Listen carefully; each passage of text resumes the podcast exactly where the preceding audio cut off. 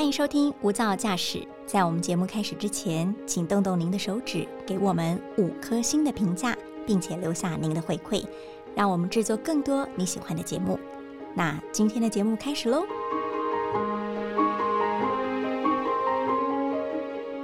您好，欢迎收听大爱电视、大爱新闻所直播的 Podcast《无噪驾驶：一百种看世界的眼光》。我是刘芳瑜，今天为大家邀请到的是外电编译黄静婷。静婷，Hello，Hello，大家好。静婷，你今天桌上很不一样，很可爱吧？对，走可爱风。我知道这个小动物，它叫做水豚，对不对？对。为什么你要特别摆在桌面来？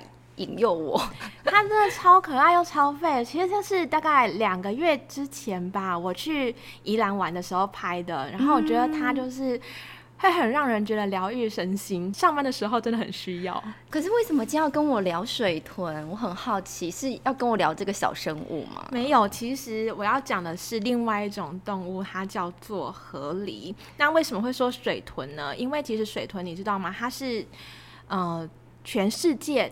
第一大体型最大的啮齿类动物，所以不能说它的名字有一个豚，我就会联想到一些超市的，比如说 猪之类的。我原本也以为它是猪，后来发现它是啮齿类。那今天想要介绍的是河狸，它是第二大的啮齿类。嗯，可是它最近上新闻了，可能台湾的观众对于嗯河狸比较陌生一点，但其实他最近。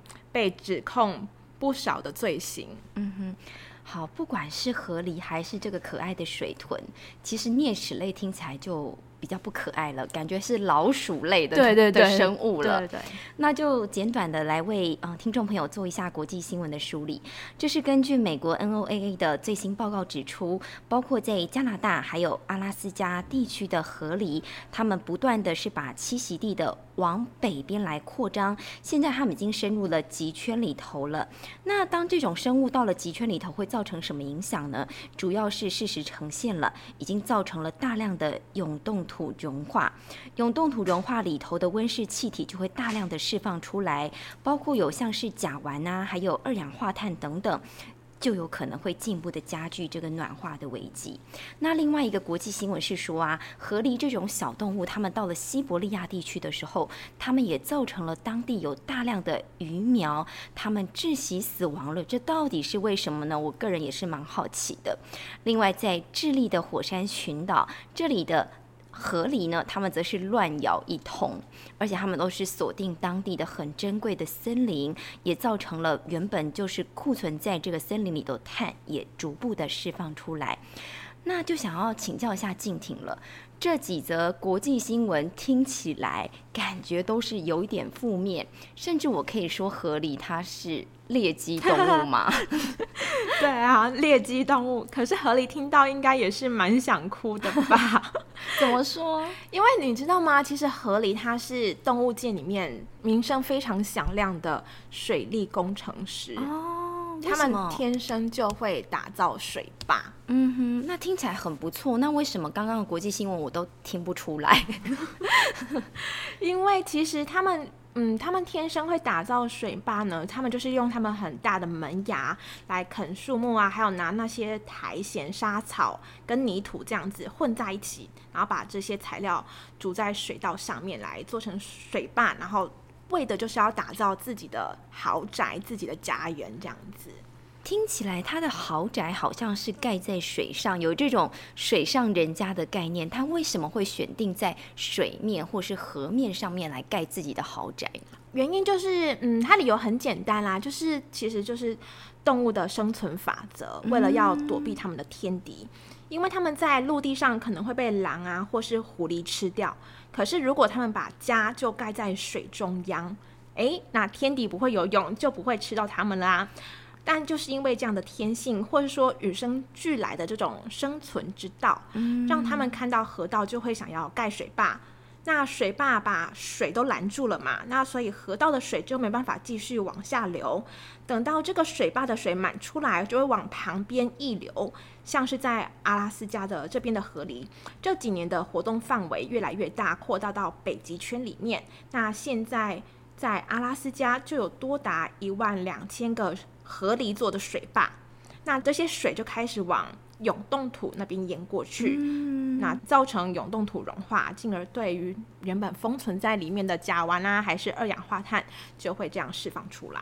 所以听静婷这么说，已经就是解决我刚才的一个疑问了：为什么河狸这种小生物它会造成永冻土的融化，进而就是把大量的温室气体就这样的排放出来？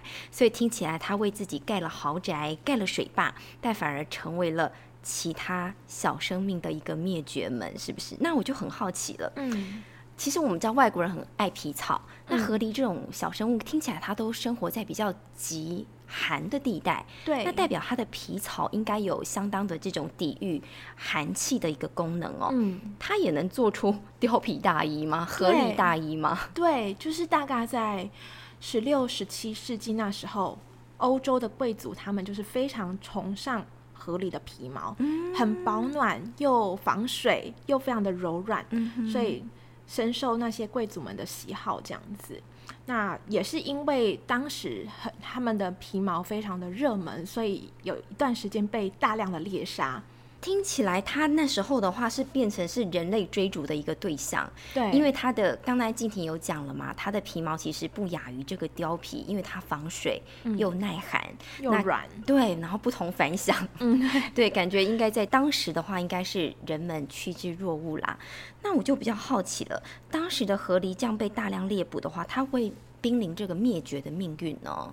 有哎、其实当时在欧洲的时候是濒临灭绝了。嗯，那其实，在后来欧洲快要灭绝之后，欧洲人到了北美地区，然后发现北美那边哇，好多河里哦，那边大概有一亿到四亿只左右。哎很惊人呢，这个数量。对，那欧洲人到了北美之后，看到哇塞，这些就是一大宝库啊，保暖保暖的来源。对，然后可以赚进大把大把的钞票，嗯所以也是一样大量猎杀。可是就刚刚提的，大概过两百年之后，到了十九世纪末，原本的一亿到四亿只，最后只剩下十万只。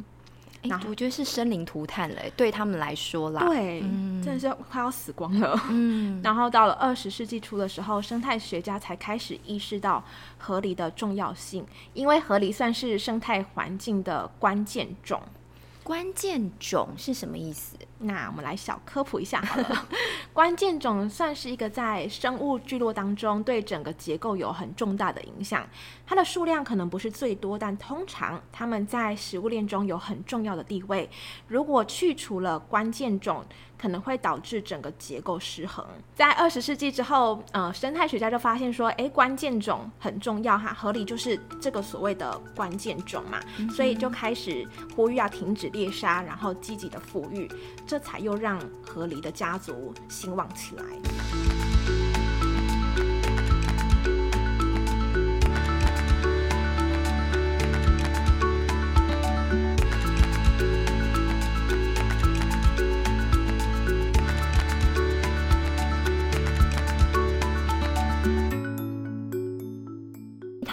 原本的呃繁盛时期，可能上亿只，嗯后来被大量的猎捕到了十万只，锐减了，嗯然后之后又被保育起来了。对，但会不会现在又过度兴旺呢？因为从刚刚的国际新闻那三则新闻当中听起来，北美地区、俄罗斯的西伯利亚，甚至在这个南美洲智利的南端，都有大量的河狸在当地造成了嗯非常严重的生态破坏，对不对？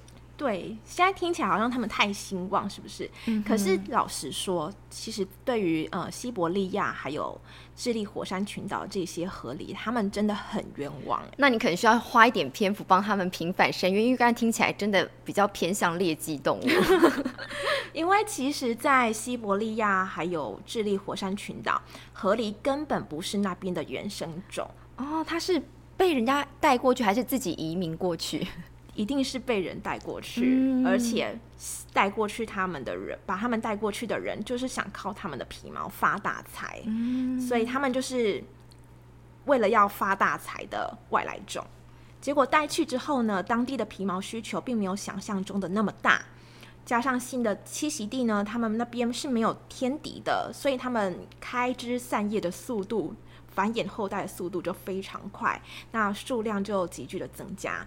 像是在西伯利亚十年内数量就翻了三倍，真的很夸张。对，原本五千只，一下子变成一万五千只。嗯哼，那智利的火山群岛就更夸张了，七十五年前只被带去十只，结果现在变成十万只。其实我们知道，举世皆然，在台湾也是。台湾很多的那种危险物种，其实大部分都是外来种，因为外来种它们本来就不适合当地的气候、人文，甚至是环境，所以它会变成它没有天敌，对，它就可以数量大爆发。嗯，那河狸看起来家这些河狸家族的 繁衍后代看起来也是如此啦。所以刚刚有静婷有提到它这个水利工程师的美名，可是当它变成一种外来物种以后，是不是也可以作为这个负面？面解读了，对，但其实对河狸来说，他们只不过就是发挥本来的天性嘛，在河道上面筑水坝这样子的行为，所以呢，像在西伯利亚，以往这些河狸水坝在春天的时候会被山上巨大的融冰冲毁。不至于说这样河里水坝的数量会一直增加，会造成什么样的问题？可是现在全球暖化，那融冰变少也变小，就冲毁不了这些水坝，结果河里就越盖越多，越盖越多，数量太多，那物极必反就变成了一种危害。所以等于说也不能全部都怪罪他们，我们整个气候变迁的话，其实也是一个很重要的一环。对啊。导致原本它的这个天性好像已经变成一个危害环境的一大因素了。那我们知道说，其实河狸大家可能对它也有点印象，不管你是从一些呃动物探索频道，或者是甚至迪士尼的卡通，应该知道它的牙齿感觉是很有力的。对，它的有力牙齿其实也是它生存之道。可是会不会也相对的对环境会造成危害呢？对他们的牙齿呢，他们其实会一直长的，那他们需要定期的去。磨牙，那啃树木就是他们磨牙的一个方式之一。那在智利那边，河狸就会因为为了要磨牙，或是他们要盖水坝，这个这些行为很自然而然的行为，变成破坏了当地珍贵的亚南极森林，然后还把存在森林里面几百年的碳释放出来。嗯，对。可是河狸是本来就会啃树木的，那河狸是本来就会去盖水坝的，这只是他们。很自然的天性之一，所以说，因为这样子被被归类成猎奇动物，真的蛮冤枉的。感觉你已经想要帮他们平反了。对，不过的确，如果这种外来种生物，其实也不是一时半刻就可以把它完全的驱逐嘛。嗯，那当地的政府有没有有所为呢？好比说俄罗斯啊，或是智利的当地的呃官方，他们有没有采取什么样的防范措施来抑制这个河狸的数量？有啊，像是俄罗斯西伯利亚的地方政府就曾经发出猎捕令，就是核发许可证，但是皮毛需求就不像以往那么多了，就没有赚头，所以也没有人想说要来猎捕。那本来目标他们是预计要猎杀七千只左右的河狸，那过去整整十年只有猎杀三百七十只，而且这样的行为也都被动保团体批评说太过残忍了。其实感觉已经真的是官方有所为了啦，吼，嗯，而且嗯，觉得听静婷一席话，我开始其实有一点点稍稍的也想要换边站了，觉得河狸好像也有一点无辜啦，对，因为也不是他自己主动去移民的，他也很委屈，对他也很委屈，而且刚刚也说到他的煮水吧，或是煮他自己的家。其实那都是他的天性，他的生存之道。对，而且既然他有水利工程师的美名，代表其实他的存在对于整个生态系来说还是益大于弊吧。嗯，它还是有很多有益的地方的，比如说河里筑起来这些嗯大大小小的水坝，不仅是他们的家园而已。在雨季的时候，这些小水坝就会发挥像是湖泊的功能，可以调节洪水这样子。还有啊，万一发生嗯森林大火了，这些呃这些河里煮的水坝也可以阻止火势蔓延，为动物提供避难所。另外，河道经过河里整修过后，附近的湿地的范围面积也会扩大，那对整个生态来说会带来更丰富的多样性，这样子、嗯听起来很不错。对啊，而且像在美国内华达州，当地七八月的时候，苏溪河的水流几乎是静止不动的。那经过土地整治还有放生河狸之后，现在河水川流不息，而且当地还多出大概一百英亩的林地以及可以耕种的农地，所以对人类来说，其实河狸也是有蛮多好处的。嗯哼，嗯，其实的确啦，很多的事情都是一体两面嘛。包括我们其实这个生物数量，你说如果它换寡、换不均都不嗯好。对啊，但是以今天静婷分享这个合理的故事，我觉得我听起来哦，最大的负面因子其实是人。没错，因为人强迫合离移民了嘛，才会让他们变成外来种，在他们一个人生不地不熟的地方来落地生根，然后之后又要批评他们说，哎，他们破坏了环境，对啊，或是不需要他们的皮毛之后，哎，不需要猎捕他们之后，又说他们的数量太多。对啊，对我觉得这些听起来都是啊，蛮令人伤心的啦。感觉始作俑者都是人类自己。其实，假如让河狸它能够呃。在它原属于它的栖息地里面，好好的适度的繁衍的话，其实它应该还可以保有这个动物界水利工程师的美名吧。对啊，也不会要沾上一些污名这样子。嗯，而且说不定我们以后在台湾，除了这个台北市立动物园之外，或许也可以在一些张姓、林姓阿妈的农场，说不定也可以看到河里怎么煮水坝、煮他的豪宅给我们看，所以我们也可以打卡一下。对啊，嗯，也可以让小朋友认识说怎么去爱护小生物。嗯，那今天也谢谢静婷，呃，跟我们分享河狸哦，然后也帮他平反了一下，也谢谢听众朋友的加入，我们下次见喽，拜拜，拜拜。